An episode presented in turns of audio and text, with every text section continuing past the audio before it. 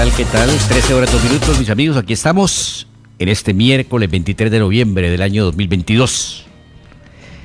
Estamos en Mesa Mundialista. Caramba, qué mundial este. Pero tenemos también que abordar un poquitico el tema local. Bueno, primero que todo, permítame recordar, ayer se nos pasó que falleció el gran Pablo Milanés, ese gran cantautor cubano que nos ha dejado. Pero qué legado le entrega al mundo de la música, de la música verdadera, ¿no? Bueno, pasen la tuba y que el Señor le reciba en su reino infinito. Sí, pues para tocar soberanamente lo local, digamos que Chico logró regresar a la primera del fútbol de Colombia, había ganado protocoles en, en Neiva y ahora ganó 1 por 0 en Tunja y regresa a la división de oro del fútbol de Colombia el equipo de Eduardo Pimentel. Anoche victoria del Medellín 2 por 1 frente a las Águilas Doradas en el estadio Atanasio Girardot. Un partido que fue suspendido durante un rato largo por el tema de la, de la lluvia, del fuerte invierno que atraviesa por este país. E incidentes lamentables, lamentables incidentes entre jugadores de uno y otro bando. Y después una denuncia que ha hecho pública cada David, el jugador zaguero central del Deportivo Independiente de Medellín, contra el dueño, presidente y todo lo que usted quiera del equipo de las Águilas Doradas. Escuchemos un segundito acá, David.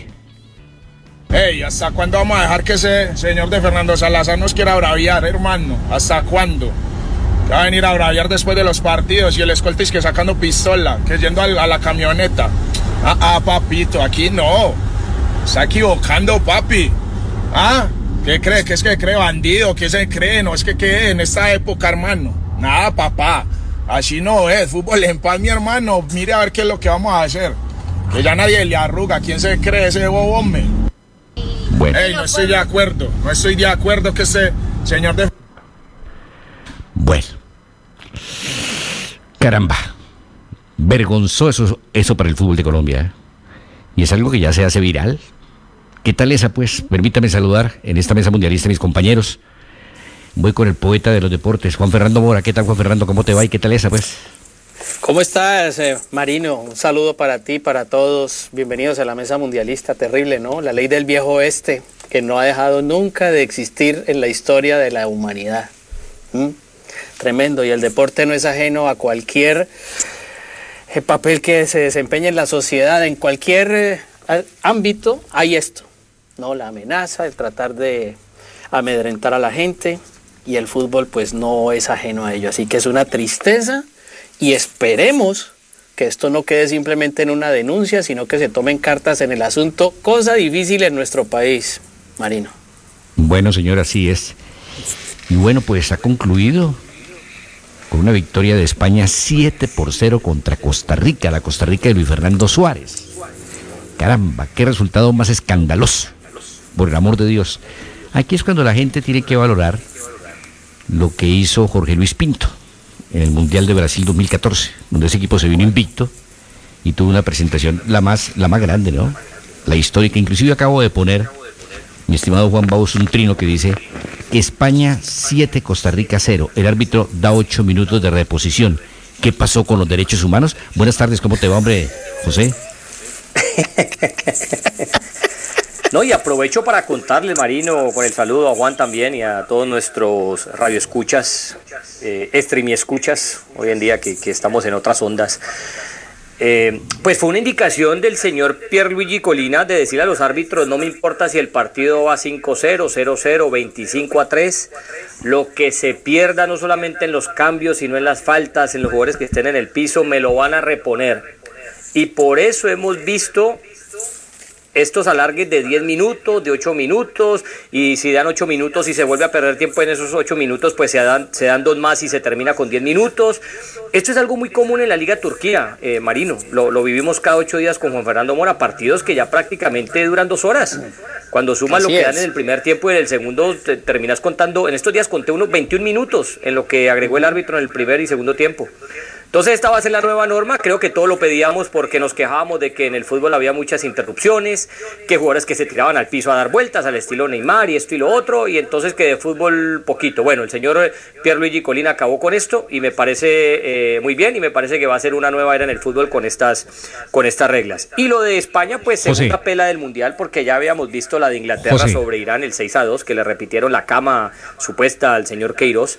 Y es un 7 a 0 para una Costa Rica Marino que la gente no se olvide que esta Costa Rica antes de que llegara Luis Fernando Suárez estaba prácticamente eliminada del Mundial. En, el hexagonal de la CONCACAF clasifican los tres primeros, que fueron eh, en su orden Canadá, México, Estados Unidos, y el cuarto va al repechaje. Bueno, esa Costa Rica la tomó el señor Luis Fernando Suárez. De un milagro la hizo llegar al repechaje que lo enfrentó a Nueva Zelanda y, pasó. Pero era una Costa Rica que no estuvo bien en esta eliminatoria porque tiene jugadores ya, ya, ya muy pasados de edad también, que una generación histórica que va quedando atrás. Y lo de España, grandioso, fabuloso. Me parece que es la mejor selección hasta ahora que hemos visto. José, bájale dos punticos a su micrófono y quedamos, pero mejor dicho, extraordinarios, excelente. Bueno, esto comenzó muy tempranito, ¿no? Marruecos 0, eh, Croacia 0. O era eso, ¿no? Partido insípido, me pareció Juan Fernando. Pues yo esperaba un poquito más eh, de Croacia, sobre todo porque yo he defendido un jugador que tiene que ser titular en el equipo croata, como Lobro Mayer. Lobro Mayer es un volante zurdo que juega en el Rennes de Francia con un gran suceso. Y yo me he soñado, decía yo en los partidos, jugando al lado de Modric, que Modric sigue siendo un jugador importantísimo para Croacia, ¿no? Un hombre de 37 años jugando prácticamente como tuviera 22. Pero como esto en el fútbol se ha ido acortando, Marruecos en el último tiempo se convirtió en un equipo difícil en África.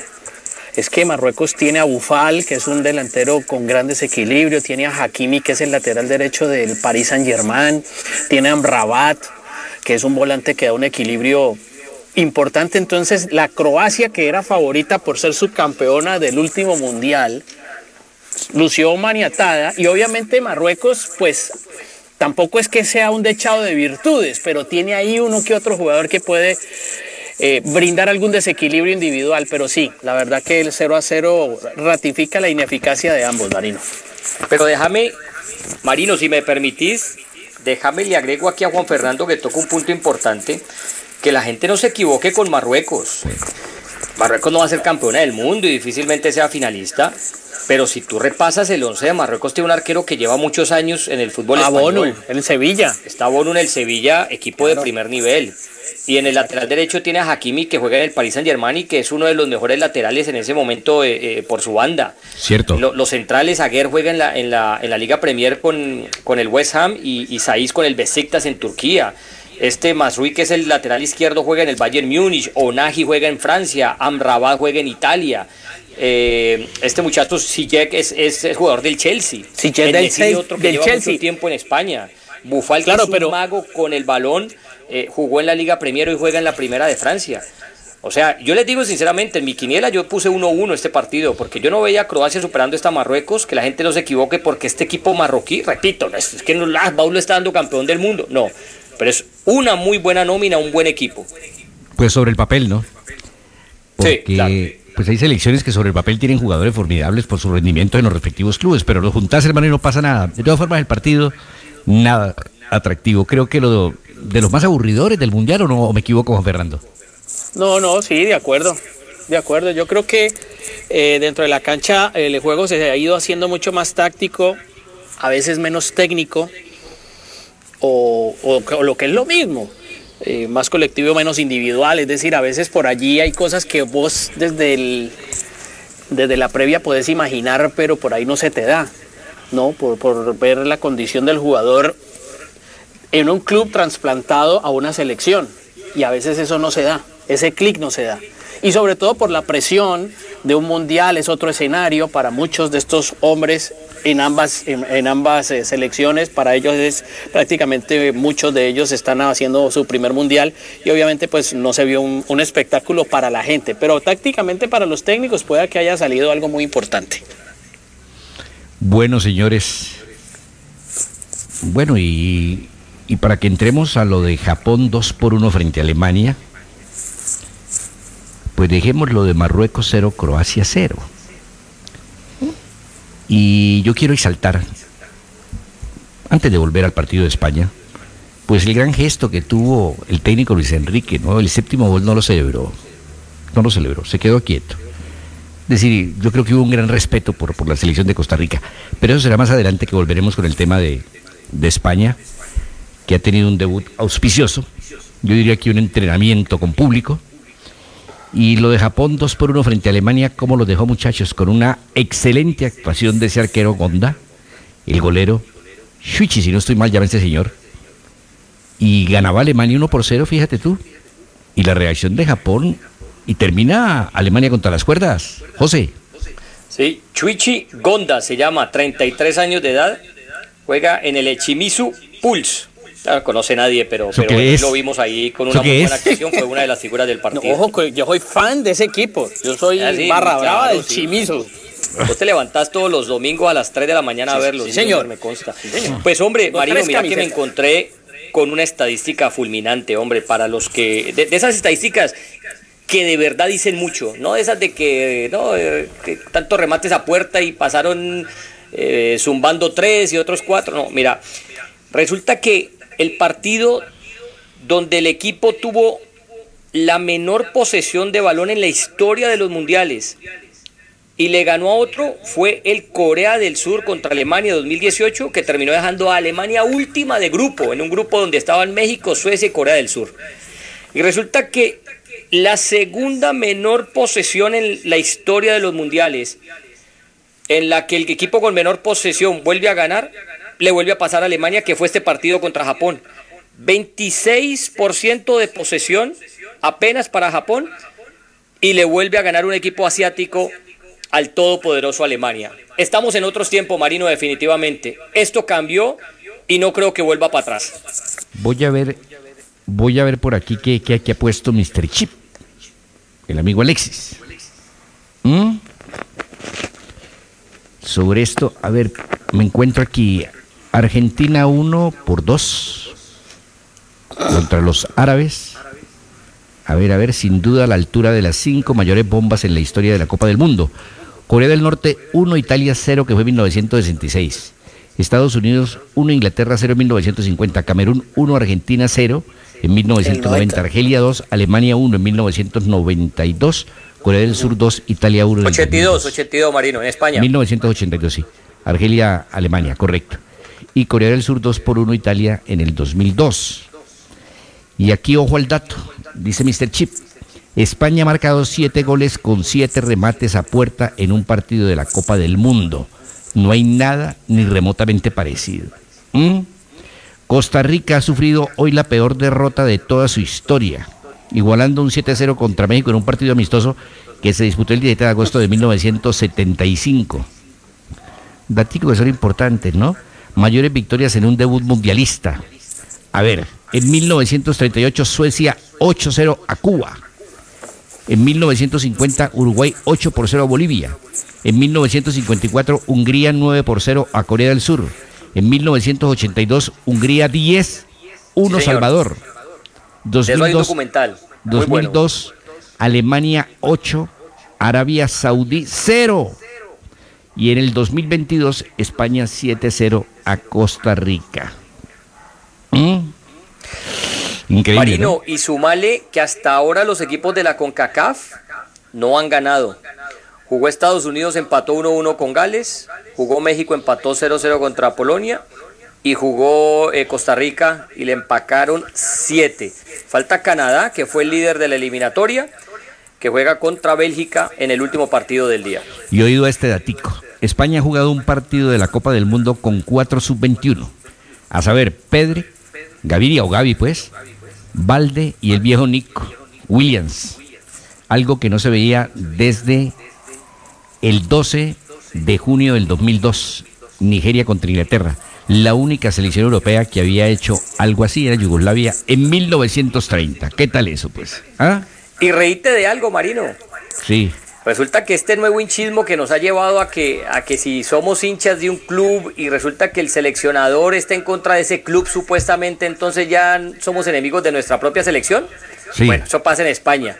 como Luis Enrique representa tanto al barcelonismo, porque jugó en los dos equipos, pero siempre se decantó más por el Barcelona, y como no convocó a jugadores del Real Madrid, eh, o ex Real Madrid en el caso de Ramos, entonces resulta que media España dice, no, a mí no me interesa el Mundial, yo no ni siquiera voy a ver eso, a mí no me interesa España, y, y muchos seguramente habrán hinchado hoy por Costa Rica, pues es la nueva normalidad, ¿no? Si no te convocan jugadores de tu club, entonces resulta que no apoyas a la selección de tu país.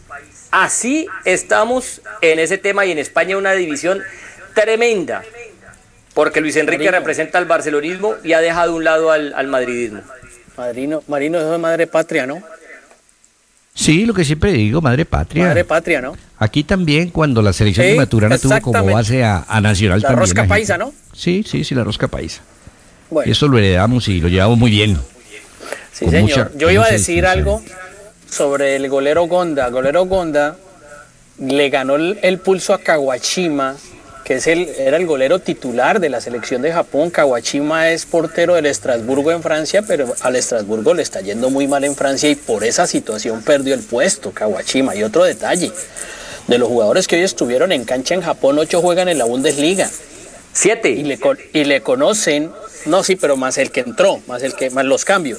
Entonces, ah, entonces allí encuentra uno que es un equipo que también conoce las debilidades de muchos de estos elementos que militan en la Bundesliga, porque recordemos que la Bundesliga no es precisamente una liga exportadora de jugadores, es una liga que le da posibilidad a los propios de estar en el Bayern, en el Borussia, en el Wolfsburgo, en el Friburgo y demás.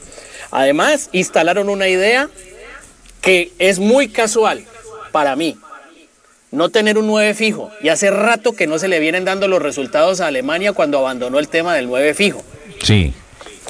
Permítame y creo que de pronto lo podrían reevaluar.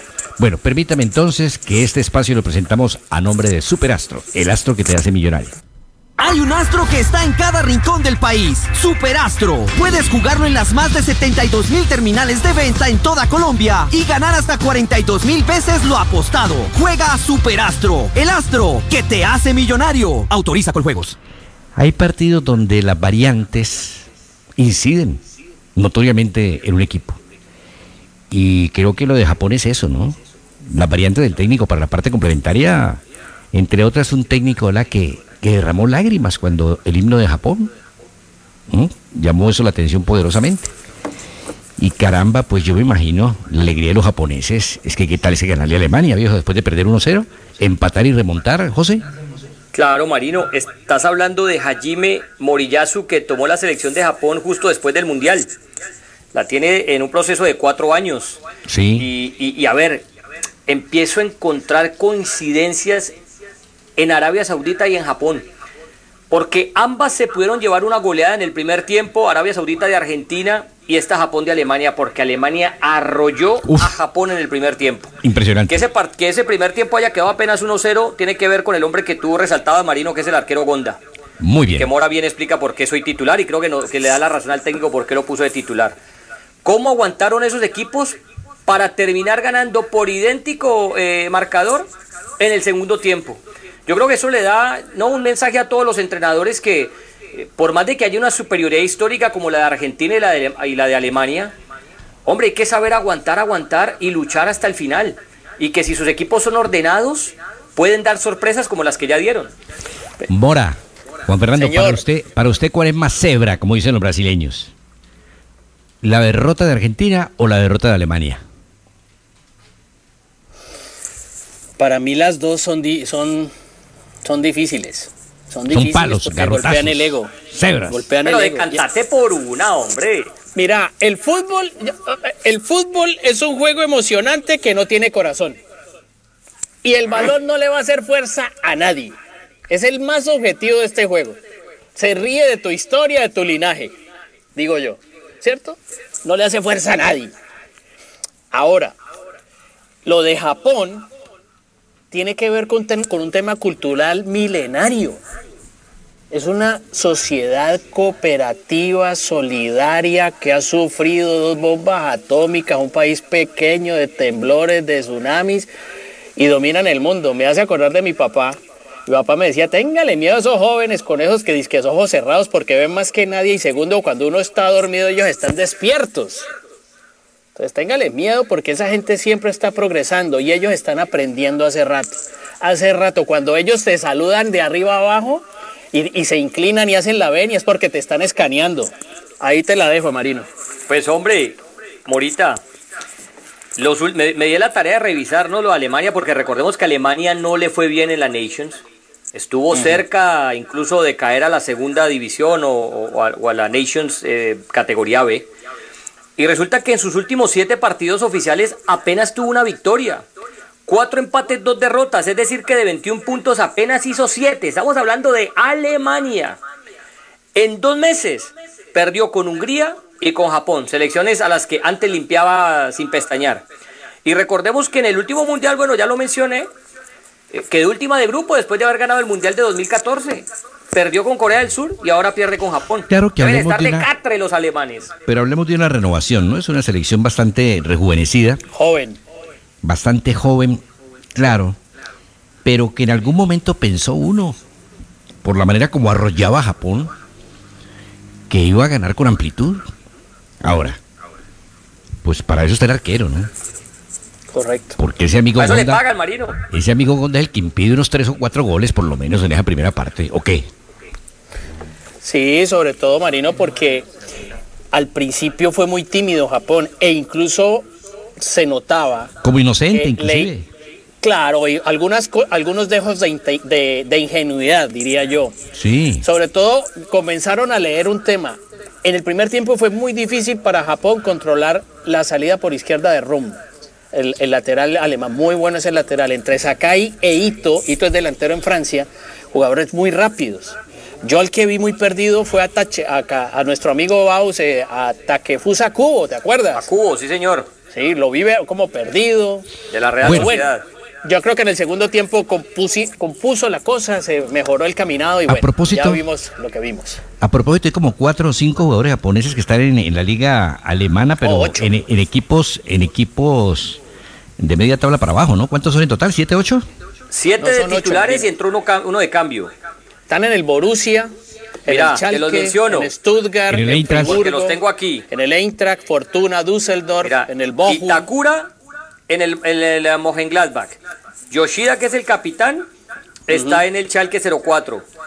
Está también eh, Endo, que está en el Stuttgart. Eh, Ito si juega Ito en Francia. también está. Está Tanaka, que está en el Düsseldorf. Correcto. Eh, y en punta tenés eh, a este chico, a Daichi Kamada, que juega en el Frankfurt, donde está nuestro querido Santo Borré. En cambio, los de Alemania están en, en Bayern. ¿Qué tal? Claro, que esa era otra ventaja, era la otra selección que me faltaba eh, decir con el tema de que había trabajado junto con Hansi Flick, porque Hansi Flick fue entrenador del Bayern Múnich.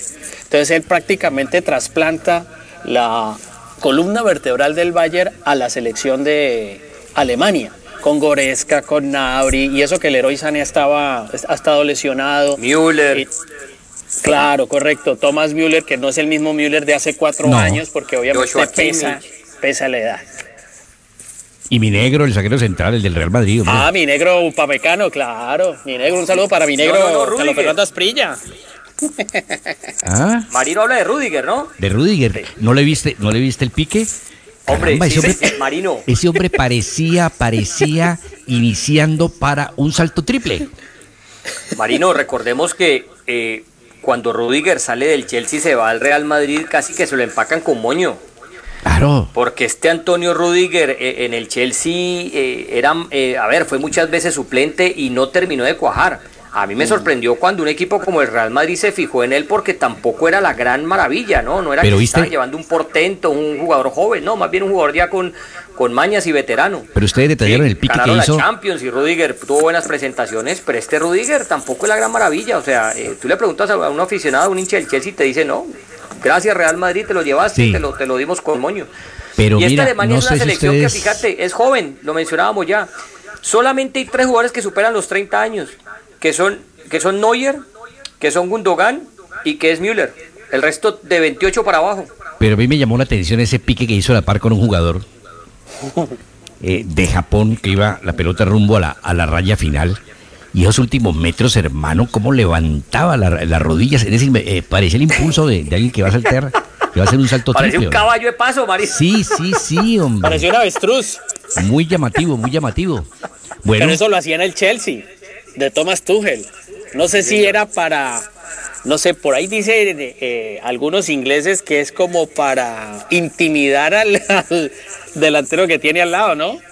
Bueno, cuando ves, corre, cuando ves corriendo a Jordi Alba parece eh, a Tom Sawyer. Sí, hombre. Bueno, de todas formas ahí está el resultado. Dos para Japón, uno para Alemania. Y caramba, hemos tenido cada sorpresa, cada palo en esta primera fase o en esta fase de grupos, podemos llamarla perfectamente, ¿no? Claro, y bueno, yo los quiero invitar a la primera pausa comercial para que luego le entremos ya a este partido que ha concluido recientemente con esa goleada 7 por 0 de España contra la Costa Rica de Luis Fernando Suárez. Ya regresamos a Mesa Mundialista.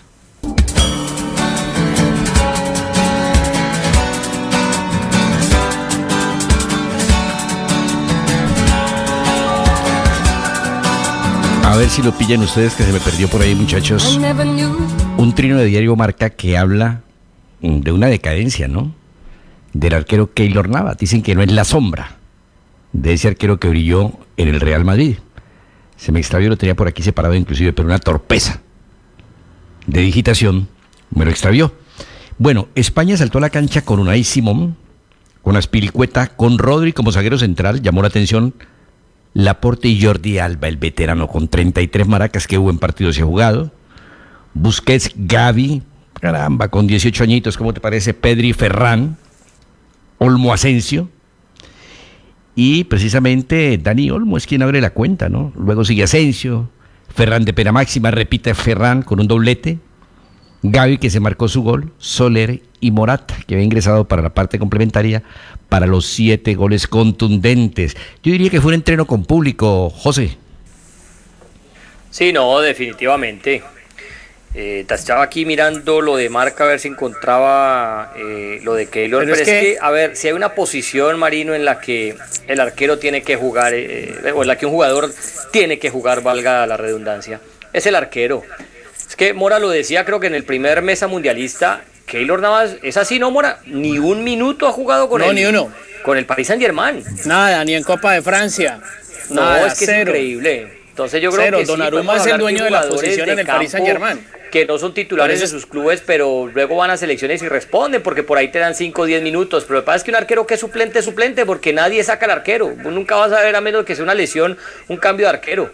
Entonces yo creo que eso explica muy bien, Marino, lo, de Keylor. Aquí está. Un arquero completamente sin ritmo. Aquí lo tengo.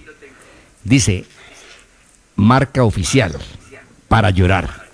Keylor ya no es ni la sombra de lo que era. Por algo se ha presentado en Qatar sin jugar un solo minuto con el París.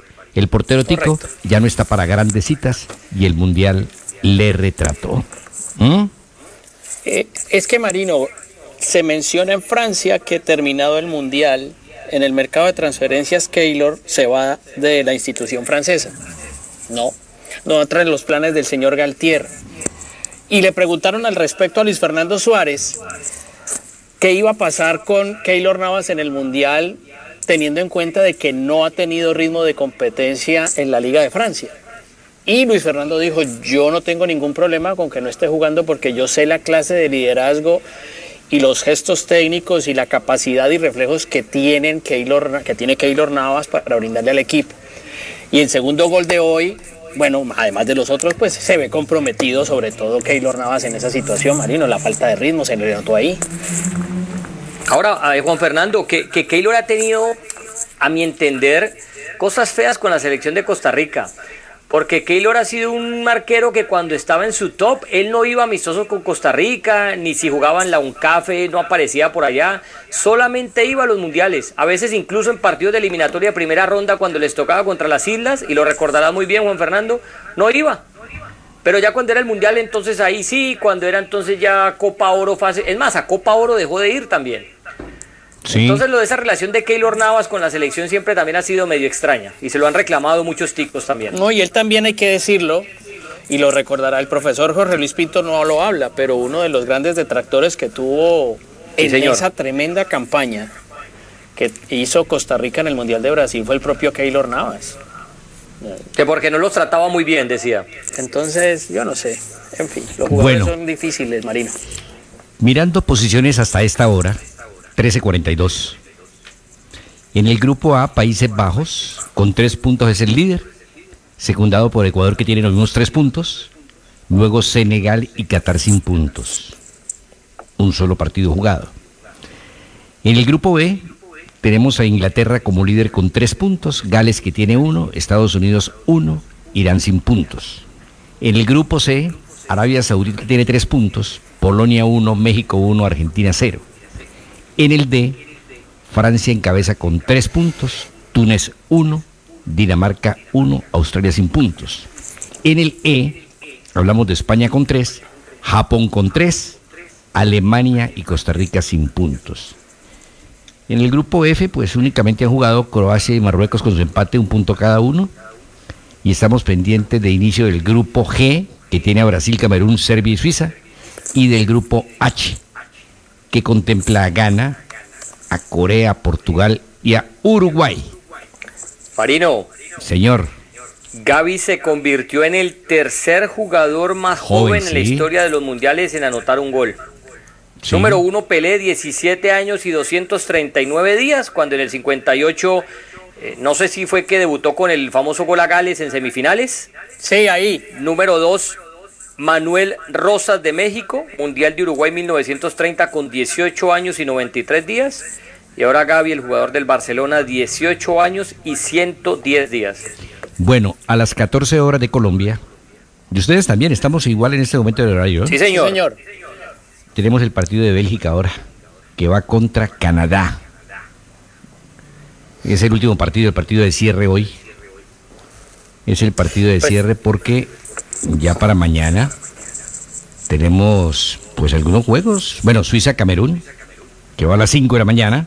¿Van a madrugar o no, muchachos? Sí, señor. Siempre. Bueno, tenemos a las 8 Uruguay-Corea del Sur, me interesa. A las 11 Portugal gana. Hay que ver.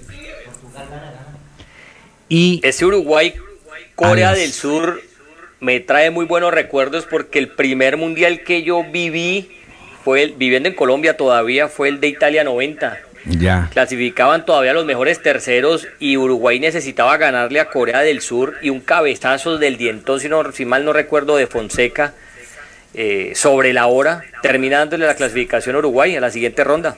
Y mañana a las estoy, debe ser la última vez que ambos se enfrentaron en un mundial. Y mañana a las 2 cerramos con Brasil-Serbia. Con Brasil-Serbia. Bueno, Bélgica-Canadá da para verlo, ¿no? A ver qué tienen los, los belgas. Pues mira, al respecto ya están las formaciones. Dame la de, la de Bélgica, por favor. Bélgica va con Thibaut Courtois. Oh. Imagínate. Eh, Bélgica con eh, el joven Courtois. Luego viene Bertonger, Alderweilde, Den Donker, Yannick Ferreira Carrasco. Señor. Tres en el fondo. Tres en el fondo, sí. Costa Rica cinco en el fondo. Bitzel. Costa Rica cinco en el fondo y siete en la pizarra. Es correcto. Tielemans, que tiene el pase en la mano, estará eh, de volante, lo mismo que Castañ. De Bruyne, como dicen ellos, que se dice De Bruyne. Sí, señora. Con Michi allí. Y me sorprende lo de Eden Hazard. Porque es que Bélgica viene de, perder ante Egipto el último partido y a Eden Hazard le fue muy mal. Le fue muy mal, pero bueno, el técnico. Sí, pero vos Martínez, dijo que pase lo que pase, como esté jugando Hazard en, el Real Madrid en su club, a él no le importa porque en la selección siempre rinde. Bueno, está bien. Por eso, los técnicos y sus cuentos. El equipo del Canadá, que lo conoce el joven Baus y, lo hemos dividido acá, Borja. No va un mundial desde México 86, que fue su primero. Miller. Victoria Johnston, Lariea, Stephen Eustaquio. Me sorprende lo de Atiba Hutchinson, el capitán, quien juega en Turquía. en el último tiempo no ha sido titular con el Fenerbahce, ¿no? Está Hoyler, está Alfonso Davis, quien se recuperó de lesión. Está Buchanan y está también Jonathan David. Ojo con ese número 20, Jonathan David, porque es goleador. Goleador. Goleador en Francia. Pensé que iba a ir Kailarín. Y está el colombiano Jonathan Osorio Sí, señor. suplente en Canadá. Para que Ahorita me sorprende que a Davis lo tienen bien arriba, ¿no? Va a jugar de extremo y no de lateral como lo hace en el Bayern Múnich. Pues sí, pues sí. A ver qué inventa Qué el jugador, ¿no? joven. Qué- a ver qué inventa el joven acá. Hombre, es muchachos. como cada técnico trae su. Ojo a la, de- a la declaración de Gundogan, que llama la atención. Palabras textuales, abro comillas. En el segundo tiempo sentí que no todos mis compañeros querían el balón. Ahora yo te digo que un colombiano no quiera el balón, que un ecuatoriano no quiera el balón, que un cualquier nacionalidad no quiera el balón, vaya y venga. Pero que un alemán no quiera el balón, apague y vámonos, señores. Es que yo creo que se cuestiona hoy la personalidad, ¿no? Desde hace rato, desde la salida de Joaquín Lowe, en Alemania se viene hablando de eso, de esa pérdida de mentalidad competitiva que ha tenido Alemania, sobre todo en el fútbol. De que tal vez en clubes sí se sienta, pero que en la selección del último tiempo no, no se esté viviendo. Más allá de que allí hay talento, que ahí hay gran calidad individual, hay muy buena técnica, hay una técnica depurada en muchos de esos jugadores pero vuelve a salir ese fantasma de la mentalidad, la personalidad de algunos jugadores de la selección alemana an- ante ciertos retos. Bueno, muy bien, señor. A ver. Es que el partido de hoy, sinceramente, no da para mayores juicios. Yo pienso que ha sido el partido más fácil de todos hasta el momento. Porque por momento yo dije, hombre, este Costa Rica es que no ha entrenado, es que no hay dirección técnica, es que no hay táctica, no hay estrategia. España hizo siete porque remató siete veces allá, ¿no? Marino hizo siete goles y remató ocho veces a puerta. Por eso Aquí te te digo. tengo las estadísticas. Por eso, si hubiera rematado- 82% de posesión de Si balón. hubiera rematado, 17 remates en total, de los cuales 8 fueron al arco. si hubiera rematado 20 veces, imagínate, pues, por lo menos 15 o 16 goles. Y mira el Pero porcentaje de pases acertados. No. 94%. Y Yo no creo eso. Y la posesión, por favor. Pero fíjate, 82%. José Marino, lo hemos hablado en otras oportunidades. Yo creo la verdad, el tema de la posesión en campo rival. Sí, sí. Pero aquí sí fue así, Mora. No, ¿Ah? estamos de acuerdo, sí, claro. Eso lo, lo manejamos en un partido dificultoso, ¿me entendés? Correcto. Que por ahí termina 0-0, un 1-1, y entonces dijimos que este equipo tuvo la pelota del 70%, pero ¿para qué? Etcétera, si marca un solo gol o no hizo gol. Pero en un partido de estos, hermano, de 7 por 0, pues ahí es una posesión, pues que si querés es efectiva o, o inefectiva, como tú quieras. Porque Pero es que- mira, mira, Marino. Es que jugaban solos, es que no había rivales, es la Sí. verdad. Yo te Este digo, es un juego de oposición. Yo me quedé eh, asombrado de ver a, a Costa Rica porque hasta ahora pues el equipo, eh, cualquiera que quiera mirar como discreto, pues por lo menos ha ofrecido alguna resistencia. Aquí no hubo ninguna resistencia. No, hermano. nada. Pe- Pero, Mora, Mora tiene razón en algo y eso es un tema importante de, de- de análisis, ¿no? De fútbol. Porque resulta que a veces nos dan la posesión y claro, si se la tocan entre los dos centrales, Sí, claro. hombre, ¿cómo va a fallar un pase al lado, no? Y tener la pelota ahí posesión No. y eso, pues, eso no importa. Al final perdiste, esa posesión no vale para nada. Pero en lo que vimos de España hoy con esas posesiones Claro. verticales y siempre buscando el área rival, Sí, yo creo que que, pasa es esa que, sí mira, es por eso te importante y decía. por eso ese 94% habla de lo que fue el resultado. Cuando perdés 1-0 pero tuviste la pelota un 80% y no marcaste ni un gol, eso, eso vale huevo, pues como decimos por acá en Eso es que Colombia. la tocaron en, en- en su propio campo. Pero mira, te les planteo esto. ¿Cómo quedó la posesión hoy de Alemania con Japón? Eso Fue es- más Alemania que Japón y perdió. Claro, ahí te- Ahora imagínate la, posesión de menor España. posesión en la historia de los de- mundiales. Bueno, por eso, la posesión de España versus la de Costa Rica fue más la de fue más la de la de España que la de Costa Rica. Ahora Mira. imagínate el próximo partido, Mira. España Alemania. Mira la Es el próximo. Ah, bueno, aquí tenemos la precisión de pase en campo contrario. Ah, bueno, esa es. Precisión de pase en campo contrario, España con un 89.5%. No, ahí está. Y es que uno lo vio en eso, el que vio el partido se da cuenta de eso. ¿Cómo te parece? Porque como dice Marino, aquí hay que ir mora mate por mate. Ahora la Después en el próximo precisión- partido de España, si es que pierde y tiene la posesión del 90%, pero se la tocaron entre los centrales, que a propósito, improvisado y Rodri ahí, ¿no, Mora? Ya No, nada más de improvisado García, no. Lo sentaron. No, no, no está improvisado.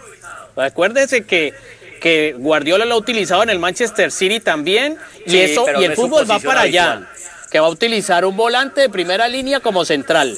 Pero fútbol va para allá. que ahí tenía a Eric García jugando Ah, y que decíamos, pero- este Eric García le sabe un secreto a Xavi, le Ah, sabe pero un es secreto a otra Luis cosa. Enrique porque en la cancha muy poco que ha demostrado, Pero improvisado no está Rodri.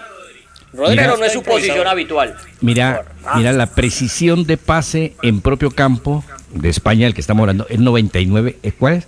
95.9 viejo. No. ¿Mm? En materia de centros, dice la data, 15 por parte de España, 4 de Costa Rica. Increíble, ¿no? No, tremendo. No, una Increíble. superioridad histórica. Eso pareció un partido de solteros contra casados. No, no, pero aparte porque No, España además- salió a comerse vivo a Costa Rica desde el inicio.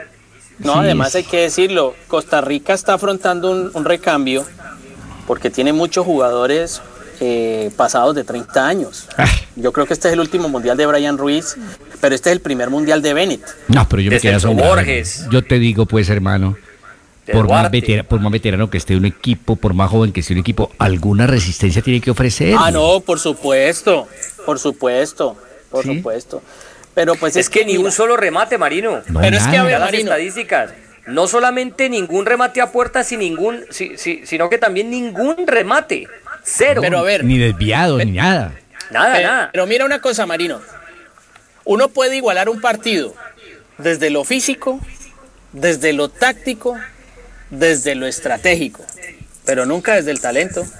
Ah, no. Y el talento lo tenía también España. Ahora yo les digo, Es especialmente en la primera Ahí parte. es donde marca la diferencia. En la primera parte me encantó lo de Jordi Alba. Ah, sí. Y que casi no lo lleva, Marino. Casi no lo lleva. Recordemos que se, se, se demoró en convocarlo Luis Enrique. Eh. Nunca ha sido muy de Jordi Alba y se lo reclamaban No. en España Sí. y terminó llevándolo. No, un jugador muy experimentado y muy efectivo sobre esa banda. ¿Ah? Sí, sí, no, sobre todo Marino, porque además eh, no es que sea muy titular eh, con el propio Barcelona, pero entonces es un hombre de experiencia que viene desde 2010 siendo campeón, se bajó el sueldo para continuar en el Barcelona. Y bueno, ahí estaba aportando la experiencia en un grupo muy joven, porque ahí tienen que arropar a, a Pedri, a Gaby, a todos estos eh, que van saliendo, a Ferran Torres, incluso hoy vemos a, a Marco Asensio, creo que yo le escuchaba en estos días a Jorge Andrés, tu hijo, decir de que le sorprendía ver a Marco Asensio de volante creativo. Bueno, ese fue el inicio de Marco Asensio en, en- en- en Claro. Castilla. Él lo tenés como volante o Luego. Rafa Benítez lo fue, Falso 9. lo fue utilizando Sí. y luego lo fueron reconvirtiendo. Vea, hombre, por aquí tengo de Álvaro Hincapié de Datos. Dice, España se convirtió en quinta selección con más de 100 goles marcados en Copa del Mundo. Llegó a 106 anotaciones. Selecciones con más goles marcados en mundiales hasta el día 23 de noviembre del 2022. Primero es Brasil, pues, ¿no? 229 goles. Segunda selección Alemania con 227 goles. Tercera Argentina con 138. Cuarta Italia con 128. Quinta Francia con 124. Sexta España con 106. Y la séptima es Inglaterra con 97 goles. El 1-0 de Dani Olmo fue el gol 100. Minuto 11. Ahora, Marino, en esa lista sí aparecemos nosotros siquiera entre los 300 primeros o no. Estamos hablando en serio, hombre. Oigan, Después de, siete par- después de partidos sin goles en el eliminatorio, me pregunta usted que en qué lugar aparecemos, hombre. Este viejo está más perdido que, que pulga en perro de peluche, hombre. Hombre, ¿Dónde va a salir usted con esas, hombre? ¿Ah? No, es que yo no supero esa, Marino. No, Yo no dura. supero esa. Yo sí, díganme, viuda de, de- de selección. yo- pero yo no puedo creer que con lo que nosotros teníamos en nómina, ni quinto sola, ni para ir a jugar el repechaje contra Australia, que nos hayan echado pues en repechaje siquiera. No, no me hagas hablar porque a mí eso sí yo digo, es que ni el Mundial del 94 fue tanto fracaso como, como no estarán nosotros en este Marino, Mundial de un dato. Marino, un dato. Sí. Jonathan Osorio, hoy suplente con Canadá, nació en Cali. Sí, claro. Señor. Y la mamá es de Medellín, sino que viajaron eh, a Canadá, en Toronto exactamente, y comenzaron Claro. a hacer, eh, eh, pues, tryouts que llaman acá, como intentos de, de- de llegar a un equipo. Y Jonathan hoy tiene 30 años y tiene la ciudadanía canadiense. Es un jugador que por lo menos está integrando hoy la selección que se enfrenta en algunos Chiquitos. minutos ante la Bélgica. Chiquito, les hago, les hago un cambio de frente, ojalá no se me disgusten, ¿no? A ver. A las seis y Pues póntelo, media de la tarde, seis y media, Junior se mide a Independiente Santa Fe.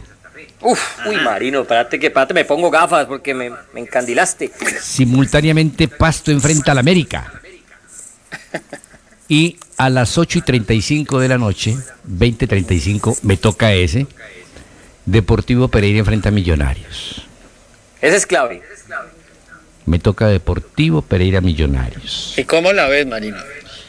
Vamos a ver, porque es que pues esto no se termina sino en la última fecha y pues ya la gente daba como clasificado a, a Águilas. Y el resultado de anoche pues aprieta un poquito la situación, ¿no? Pero sí te digo una cosa, Marino, un empate entre América y Pasto y salen los dos. Ya Mm. quedas entre, entre Águilas y el DIM. Sí, porque es que ya pisamos la cuarta jornada.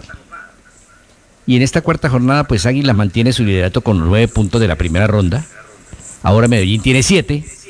América tiene tres y Pasto uno. ¿Sí? Si empataran, pues hombre, Pero Marino, quedaría América con si cuatro América puntos. gana, Ah, no, si Hace gana. bien, ¿eh? Pues sí, algo puede pasar. En el otro grupo, Millonarios tiene 7, Santa Fe 5, Pereira 4, Junior 3. Para mí, si Millonarios gana, clarifica mucho el panorama, ¿no?